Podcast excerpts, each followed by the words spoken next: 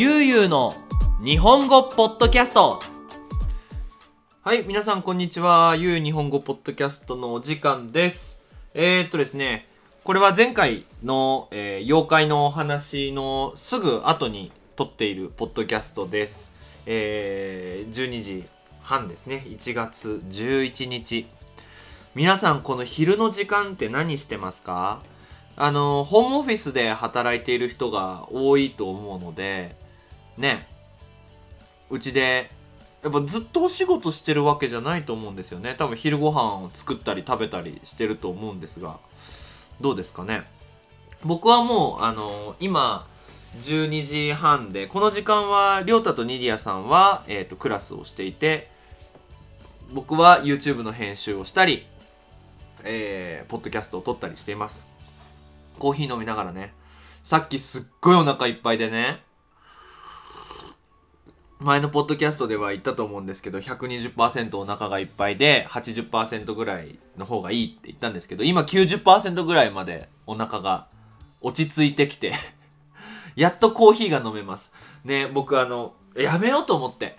さっきね コーヒーを入れながら考えていたんですけどこの月曜日の日の毎日のルーティンって朝起きてであの YouTube のコメントチェックしてでそれから、えーシャワーを浴びてであの西野昭彦さんの、えーポッドキャストっていうか、まあ、ラジオみたいなねあのどういう人がお金持ちになれるのかみたいなのを毎日聞くんですよ。でそれを聞いてでその後にニディアさんと公園に散歩行ってリンゴ食べてでそっから一日がスタートするんですけど今日はその間にご飯を入れてしまってご飯食べないでリンゴだけ食べてちょっとお腹空いてる状態でポッドキャスト撮った方がいいかなと思っています。ちなみに今僕の隣には、えー猫のくーちゃんがいてそうあの私の部屋で撮ってるんでベッドの隣にテーブル小さいテーブルを置いてポッドキャスト撮ってるんですけど今くーちゃんが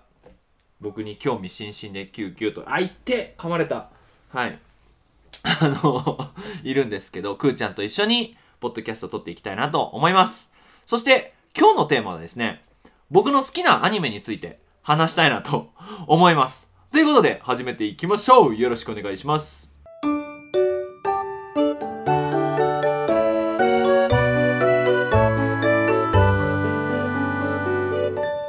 ゆうゆうの日本語ポッドキャスト。はい。ということでまず先に僕の好きなアニメいっぱいあるんですけど今日はその中で配給についてお話ししたいなと思います。皆さん知ってます？配給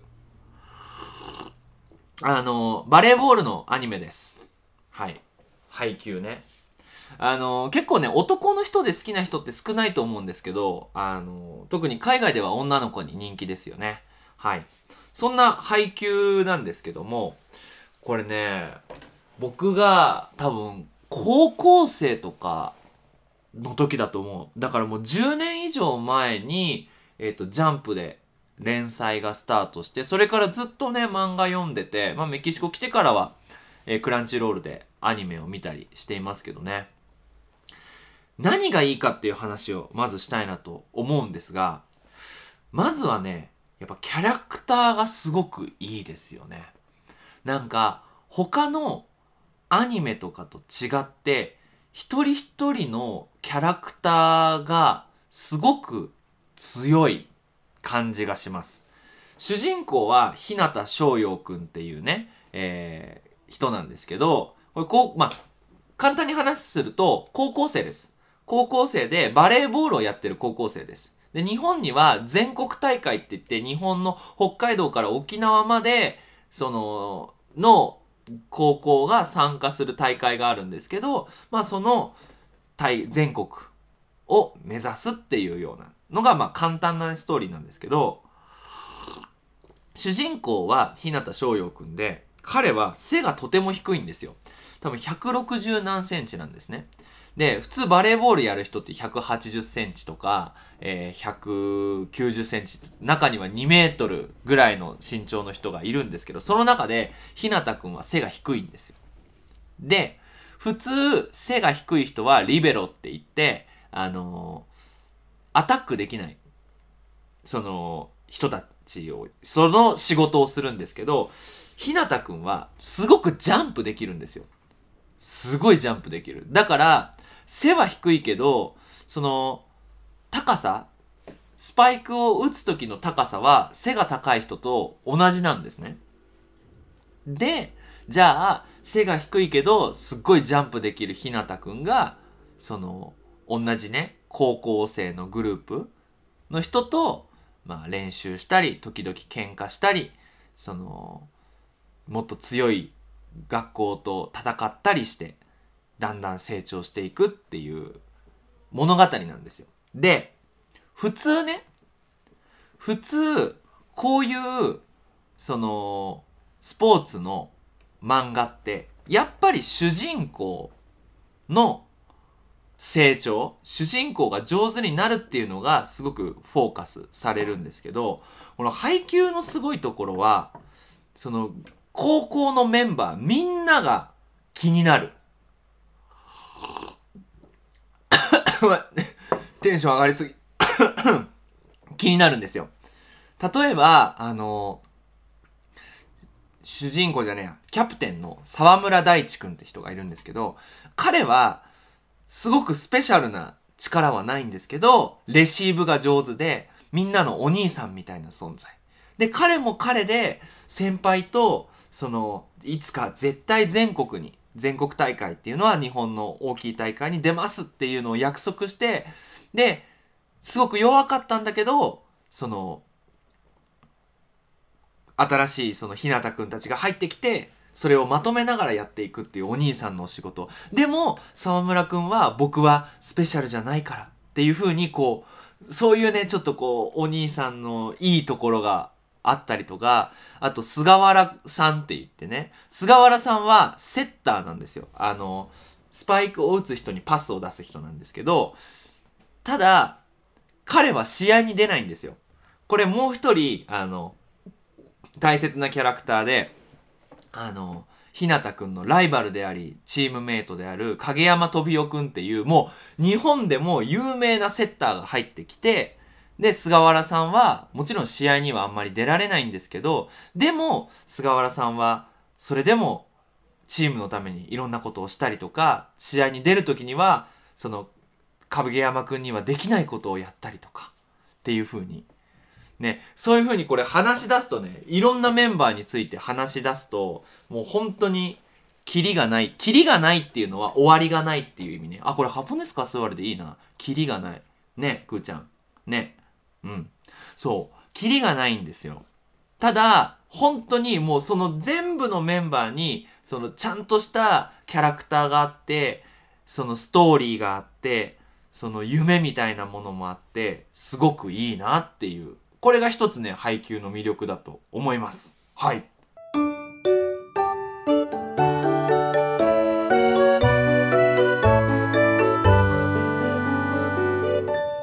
ゆうゆうの日本語ポッドキャスト。はい。次のテーマなんですけど、この配給がいいところ。ライバルがいい。ライバルがいいんですよ。あのー普通、例えばキャプテン翼とかで、そのライバルの学校って、その大切なメンバーって一人、二人ぐらいなんですよね。例えばキャプテン翼だったら日向小次郎くんみたいな、あのースペシャルなキャラクターがいるんですけど、配給は、その、カラスの高校っていう、えー、ひなたくんがいる高校とは、と、戦う高校のメンバーに、本当にね、その、キャラクターが強くて、歴、ストーリーがあってっていうのがあります。これね、あの、最近だと4期が終わったんですよね。4、4期。これはもう、えーあー、これであんまり言っちゃうとな、あんまりこれストーリー言うと、面白くないな。面白くないけど、どうだろう、どうだろうな。言っちゃおうかな。まあいいや。まあ、ある大会で、京都の高校と戦うんですけど、ここにね、あの、宮敦夢くんっていうね、このキャラクターが出てくるんですよ。で、これキャラクターボイスは、あの、宮野守さんって日本でもうめちゃめちゃ、めちゃめちゃ人気ある声優さん使ってて、で、それがメインのキャラクターじゃないんですよ。わかります？その、カラスの高校っていう主人公、プロタゴニスタたちの高校じゃなくて、他の高校の、要は1試合だけ出てくるキャラクターにめちゃくちゃいい声優使ってる。そう。まあ、この宮つむさんはこれからどうなるかわかんないですけどね。はい。とか、その、猫間高校とかにね、はい。あの、ケンマくんっていうセッターがいるんですけど、ね、このね、ライバルのキャラクターもすごくいい。で、アニメだからさ、あの、こう、キャラクターがみんな同じ顔じゃないんですよ。で、こう、実は学校には、あの、動物の名前がついてることが多いんですね。例えば、カラスの高校だったらカラスカラスがあの黒い鳥ね、コエルボとか、あと、東京のライバルの猫間高校だと猫。で、猫間高校の選手は結構猫っぽい顔をしているとか、猫っぽい性格をしている人が多かったり、あの、フクロウ谷学園っていう東京の学校には、フクロウですよね。っていうような、ちょっと動物に関係あるようなキャラクターの、キャラクターメイクもすごく素敵だなって思います。だから、その、こう、キャラクターがとっても強いし、そのキャラクターに、その気持ち、その試合に参加するための気持ちっていうのがすごく強くて、あの、これがね、見てて、なんだろうな、もちろん、カラスの高校、ね、主人公たちの高校に勝ってもらいたいんだけど、試合を見ながらどっちも勝ってほしいみたいな。負けてほしくない。どっちもこう、日本のそういうバレーボールの試合って一回負けたら終わりなんですよ。僕もあの水泳をやっていて全国、全国大会まで出たからわかるんですけど、その小さい地区大会で負けたら、町の大会で負けたらもう終わり。でも、町の大会で勝った人は次プロフェクトゥーラ、県の大会に入って、県の大会で勝った人は今度もうちょっと大きい大会に出て、っていう風に、こう、レベルアップしていくんですけど、もう負けたら終わりなんで、なんか、あ負けてほしくないなっていう風に思ってます。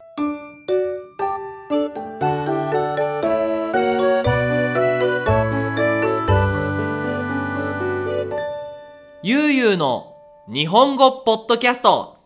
はい。で、最後の魅力なんですけど、アニメーションがいい。もちろんアニメだからアニメーションってとっても大切じゃないですか。ちょっとコーヒー飲みますね。で、バレーボールっていう、この、例えばね、皆さんがバレーボールの試合見たことあります？カメラが上から、まあ、なんだろう、斜め上から撮ってて、で、こう上から見るようなのがバレーボールの試合ですよね。でも、アニメーションになると、どこからでも描けるんですよ。下からも描けるし、上からも描けるし、その選手が見ている景色も描けるし、だから、例えば、ね、えっ、ー、と、レシーブをして、トスを上げて、スパイクを打つっていうこの3つの、このボールの動きも、いろんな角度から見れるから、すごくダイナミックに見える。これがね、面白い。やっぱ僕アニメ好きで、何が好きってアニメーションが好きなので、体の動かし方とか、その、例えばね、その、スパイクも、こう、バンってこう、ボールを相手のコートに打つっていう動きも、手が少しこう、曲がって見えると、すごく速く手が動いてるように見えたりとか、あとは、ボールも、普通はボールをパーンって叩いたらすぐボールが飛びますよね。でも、アニメーションだとボールがこう叩いてからボールがこう曲がってビヨーンってこう出ていくようなアニメーションにもできるわけですよ。そうすると、すごいこう迫力、ダイナミックになっていくっていう、この配球のね、このアニメーションっていうのはすごい。もう、これをね、やっぱ一枚一枚絵を描いてるわけじゃないですか。で、そう思うと、この、たくさんの人たちがこの、ね、アニメを作るために、この20分のアニメを作るためにいろんな仕事をして、こう出ていく20分を私たちは見れるっていうこの幸せをね感じながらこの配給のアニメーションを見てもらったらいいなって思いますでちなみにこれはあのバ,、えー、バスケットボールじゃないやスラムダンクでも同じなんですけどあのだからスラムダンクと配給だけなんじゃないかなこう真面目な顔とちょっとこうふざけた時あのジョークコミカルなそのタッチの絵と2つあるんですよね。だからすごくこう見ていても可愛いし、やっぱそれによってその真面目な時と真面目じゃない時のこのギャップギャップって多分英語だよね。 differenceやだよね。ギャップがすごいから、どんどんどんどんこのアニメ、ハイキューっていうのにすごく皆さんハマるんじゃないかな。あの、特に女の子だったら、スポーツが好きじゃなくても面白いと思う。スポーツが好きじゃなくても面白いと思うし、あ、そうそうそう、見れると思うな。なんか、この間ね、YouTube で動画を探していたら、その配給のとてもなんか印象的な、印象的なはこうインプレッショナンなんてですけど、印象的なシーンのモデルになってる本当の試合要は例えば日本対アメリカとかの試合のそのビデオを見たんですけど、アニメの方が面白いね。これもちろんだけど。やっぱりすごいんですよ。すごいけど、でも、あの、アニメの方が一つ一つゆっくり見られるし、ね、特にバレーボールとか好きだなっていう人は、ぜひね、配給見てもらいたいですね。そして、あの、配給を見たことある人は、これ多分きっと分かってくれると思うんだよね、僕の話してることが。はい。なので、こうやって好きなね、アニメのお話をみんなといつかできたらいいなと思っています。もちろん日本語でね。日本語でね。スペイン語だと難しいし、英語だったら絶対無理だから。ということでね、皆さん、あのー、こんなテーマ募集しようかな。あの、ぜひ、このアニメについて話してほしいっていうリクエストがあったら送ってほしいですね。はい。あのー多分ね、80%ぐらいのアニメを今まで見てきてるので、もし僕が見たことあるアニメだったら、すぐポッドキャスト撮るし、見たことないアニメだったら、見るわ。見る。見て話すわ。うん。ということでね、はい。そしてまたもう一つのお知らせですが、えっと、ゆうゆう日本語では、えー、オンラインクラスとしまして、アバンサード、上級のクラスをやっています。えー、毎週金曜日午後7時から9時までで、コストは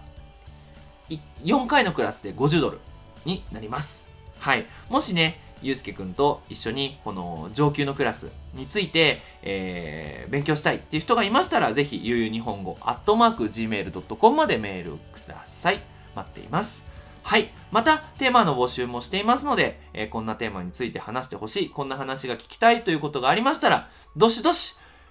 インスタグラムのダイレクトメッセージ、YouTube のコメント欄、そしてメールアドレスに送ってください。必ず取ります。ということで皆さん、引き続き日本語の勉強頑張ってください。それじゃあ、またねバイバイ